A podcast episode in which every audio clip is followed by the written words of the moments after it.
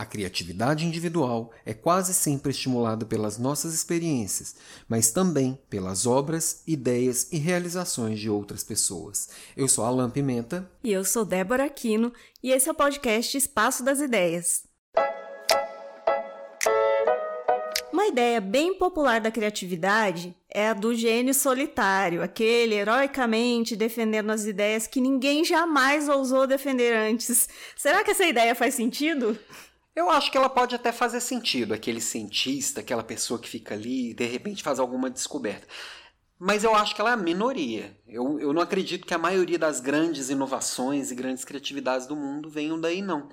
É, parece que precisa de mais gente para as coisas acontecerem. É, a né? gente vai criando uns estereótipos, né? Assim, como você falou, do cientista, aquela pessoa sozinha, de preferência homem e velho, né? É. Não tem quando essa eu, ideia? Quando eu assistia desenho animado, era sempre um velho e com cara de louco. Uhum. É da professora, né? Sempre uma senhorinha, Sim. sempre de óculos. A gente tem na, na cabeça a ideia de cada pessoa. E aí, quando a gente pensa na criatividade, também tem esse, esse estereótipo. Quem te vem à mente quando você pensa em gênio criativo, assim? Sempre alguém com cara de maluco, com uma roupa diferente, bem diferente, e que as pessoas olham para ele e não entendem bem o que ele fala. Bem excêntrico, Bem assim, né? excêntrico. E meio solitário. Sim, é, é, eu, o solitário, eu acho que é um, talvez seja um estereótipo que está no nosso imaginário, Uhum. mas quando a gente começa a conversar e ouvir pessoas criativas, eu acho que aí a é, esse, esse estereótipo começa a quebrar. Porque parece que tem sempre um bando de maluco e não um maluco. É verdade. É, as ideias originais, na verdade, elas vêm de mentes individuais, mas elas não surgem de um vácuo cultural, né? Sempre essas pessoas estão ali cercadas de outros malucos, né? Como você falou. É, e, e esse e é um bando de malucos que daqui a pouco eles vão ser, se tudo der certo, claro, eles vão ser vistos como um bando de visionários. Mas sempre tem um ambiente em volta que permite isso, né? Não é só um, um maluco ali falando no vazio, né? É, a gente pensa assim em pessoas criativas, pessoas tentando solucionar problemas, né? Geralmente essas pessoas ficam tendo ideias que vão resolver alguma coisa que alguém precisa ou criar alguma coisa que vai fazer bem, alguma coisa assim. E isso tem muito, tá muito ligado com a nossa visão de mundo, ou seja, da cultura que a gente está inserido. É, uma ideia pode ser considerada muito criativa, muito útil e bem aceita num grupo cultural, mas não ser aceita em outra porque ela não serviu para nada. Então, é, a nossa visão de mundo, o que a gente acha que vai ser legal, o que a gente acha que vai ser é, uma resposta para alguma coisa, tá muito ligada a essa cultura, né? E essa cultura ela vem dessas teias de significância que a gente vai criando, né? É, quando eu falo essas teias de significância, eu quero dizer assim: o que é importante para cada grupo, é o que é, alimenta cada grupo, né? O que, que vai ter espaço em cada grupo cultural. É, e quando a gente pensa em cultura, é, e quando pensa nessas ideias surgindo nesse. Às vezes a gente acha que é um vácuo, né? E, e- e fica aquela dúvida: a cultura muda o mundo ou o mundo muda a cultura? Ou a, a criatividade muda a cultura, a cultura muda a criatividade? É, parece, parece que isso tá meio perdido, assim, meio solto e é que as coisas vão acontecendo ao mesmo tempo, Eu, né? é, eu vejo que é muito dinâmico isso e vai acontecendo simultaneamente. E essa coisa da cultura, olha só, por exemplo, no livro do Ken Robinson, que até ele me influenciou bastante, me inspirou na ideia aqui desse podcast, que é o Somos Todos Criativos, do Ken Robinson. Ele tem um exemplo lá bem legal que é do tempo, como é a relação do tempo cultural para cada, para cada grupo, para cada civilização. Então, por exemplo, num país muito jovem, é, as coisas mudam, a gente tem essa sensação de que as coisas estão mudando muito rápido e que cada mudança tem um impacto muito grande nessa cultura. Então, por exemplo, um prédio construído na década de 60, pra gente é antigo. E a gente tem muito, assim, no Ocidente, essa coisa de classificar em décadas, Uhum. né? Porque é como se cada década tivesse características próprias. Agora, quando você vai, por exemplo, na Europa, Ou na China? Ou na China, eu ia chegar na China, né? Mas na Europa, por exemplo, já é, é, século. Sim. Né? Ah, esse prédio é do século passado. Mas e se você vai na China? Aí é milênios. Milênios. Então. Interessante é, isso. Aí o exemplo é o seguinte: que a pessoa perguntou para um chinês é, o impacto da arquitetura atual, não sei o quê. Aí ele falou assim: é muito cedo ainda para a gente julgar, porque né, não passou um milênio ainda. É, é, bem interessante, porque essa noção de tempo tem a ver com o grupo mesmo, né? Por exemplo, se, se conversando com adolescentes, três anos atrás é antigo. Conversando com os nossos avós, 30 anos atrás foi ontem. Então, essa percepção de tempo já é perceptível dentro do ser humano, imagina quando a gente abre essa perspectiva para a humanidade. É, é uhum. e, e, acho que isso vale para tudo, né? Essa noção de realidade e noção de o que é tem muito a ver com a cultura, tem muito a ver com o modelo mental daquele grupo de pessoas. Uhum. Hoje a gente vê, por exemplo, coisas que estão acontecendo aqui na nossa cultura, que são consideradas ideias criativas e que, nossa, estão tendo um impacto muito alto, como espaços compartilhados de trabalho, carros compartilhados, várias, várias coisas assim. E aí a gente considera, tá mudando o mundo. Uhum. Será que o chinês considera isso, ah, é um modismo, já vai passar? Eu não sei, porque acho que é? talvez a visão seja de que as mudanças elas estão acontecendo, mas aos poucos. E essa não é uma grande ruptura, é só mais um detalhe. Um detalhe. Que, ao final do milênio, ou daqui a alguns séculos, a gente vê o que, que foi modismo mesmo, o que, que mudou, o que, que foi ruptura, o que, que, que foi só uma, um pequeno detalhe, né? Que isso tem muito como, como que as coisas são aceitas. Então, por exemplo, algo que acontece na nossa cultura, ou no nosso meio, ou na nossa comunidade, tem uma aceitação e as pessoas olham para aquilo de um jeito. Às vezes a mesma ideia, a mesma coisa, se surgisse em um outro lugar, talvez não acontecesse, né? Um, por exemplo, é lá atrás quando inventaram o carro, existia uma necessidade que, que talvez se perguntasse para as pessoas, elas não tinham nem ideia da necessidade, mas existia um problema que elas precisavam de mais agilidade, maior velocidade. Uma pessoa com pouca visão, se perguntasse, ia fazer só uma carroça mais rápida. Mais recentemente, Outro, outro problema surgiu que é o trânsito nas grandes cidades, é, a, o problema de locomoção se tornou mais complexo, e aí a pergunta foi o que fazer com isso, o que melhorar também na locomoção, e aí surgiu o Uber. Talvez com raízes muito problemas, mas sob culturas muito diferentes. Lá atrás não surgiria o Uber porque não tinha um ambiente para isso, né? Então as teorias, as ideias criativas, elas vão sendo aceitas de acordo com a necessidade. Mas não só a necessidade, né? Tem muita ideia que é aceita para alimentar uma ideologia também. Né? Então, às vezes, uma ideia vai ser muito aceita num grupo porque ela serve a ideologia daquele grupo, ela encaixa com a ideologia daquele grupo, e a mesma ideia talvez não fosse aceita num grupo cultural totalmente com uma ideologia totalmente diferente. Né? Então, não é porque uma ideia é muito boa ou muito criativa que ela floresce. Sim, os filtros são diferentes, a ideia vai surgir.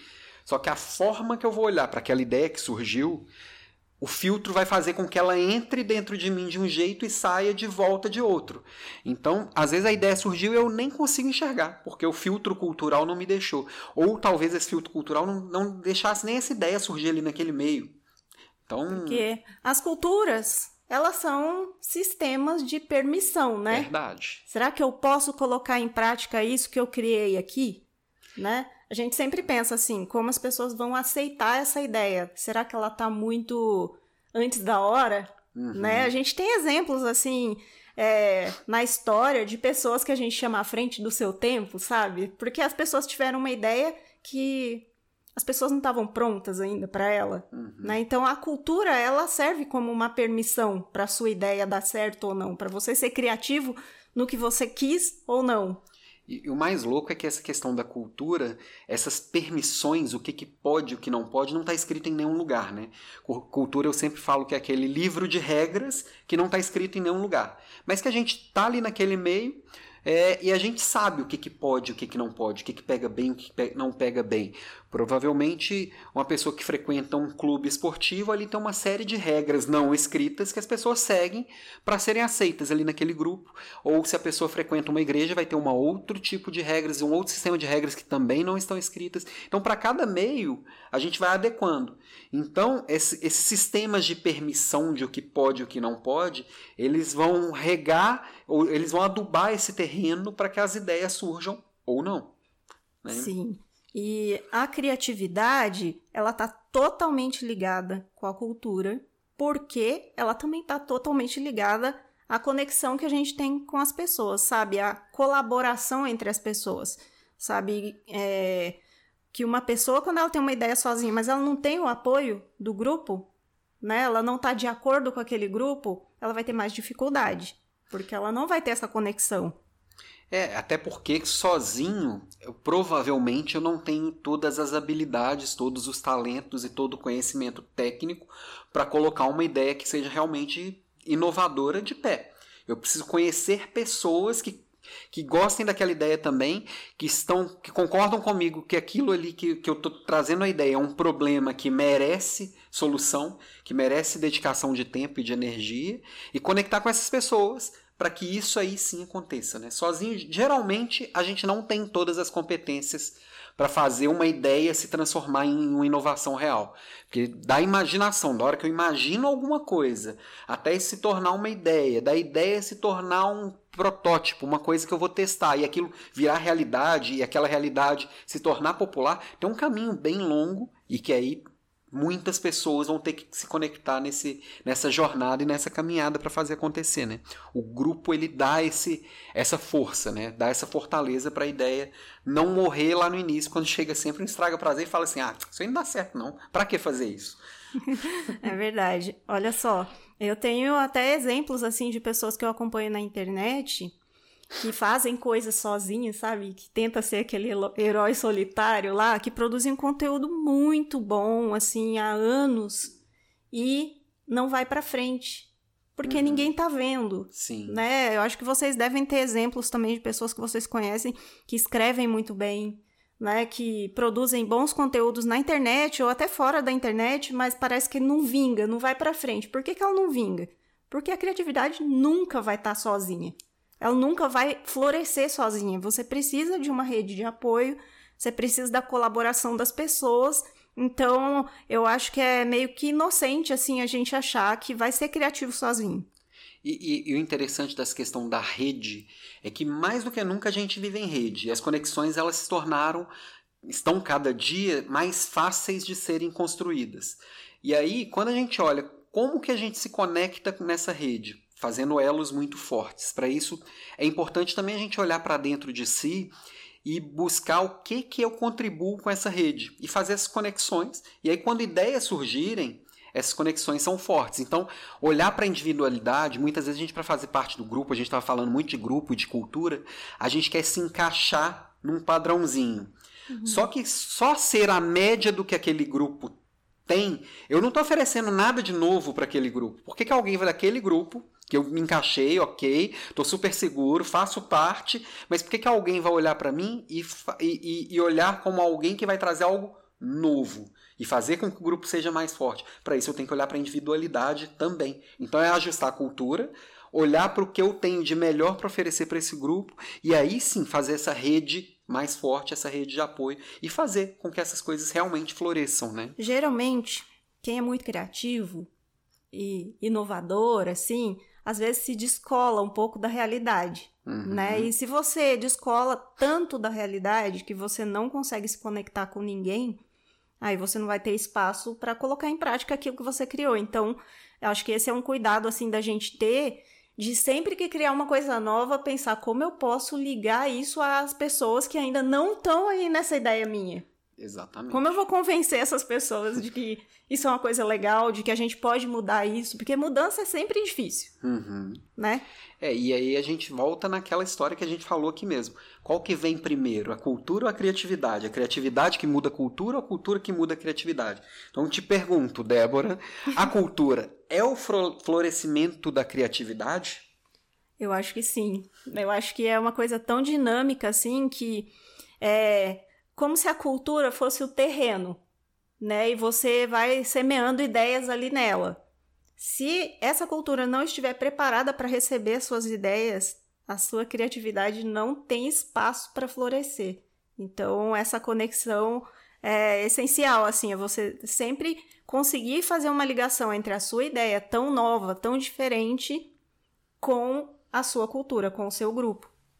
Muito bom. Eu acho que esse tema dá espaço para a gente ter várias conversas. E eu acho que o convite para todo mundo que está nos ouvindo é olhar para esse terreno que tem em volta de si e como que eu vou adubar esse, esse terreno com boas ideias, como que eu vou trazer pessoas para me ajudarem nesse, nesse semear e como que a gente faz isso se tornar uma coisa do dia a dia. Como que a gente se torna criativo conectando com pessoas e olhando para esse terreno fértil e mudando a cultura, né? Ó, oh, eu tenho uma, um bom exemplo disso aí. Há pouco tempo atrás ninguém ouvia podcast.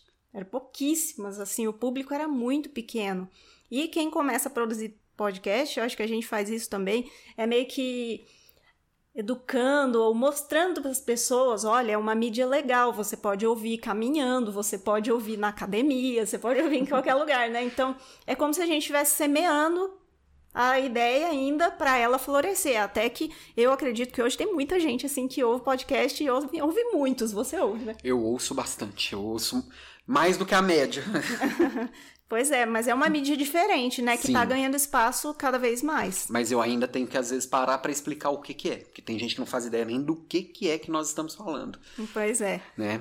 Aliás, esse podcast, para quem tá ouvindo aqui pela primeira vez, ou quem caiu aqui de paraquedas, ele pode ser baixado, pode ser assinado no, no, em qualquer aplicativo de podcast, só procurar Espaço das Ideias, também nos aplicativos de streaming, o Spotify, o Deezer, estamos por lá.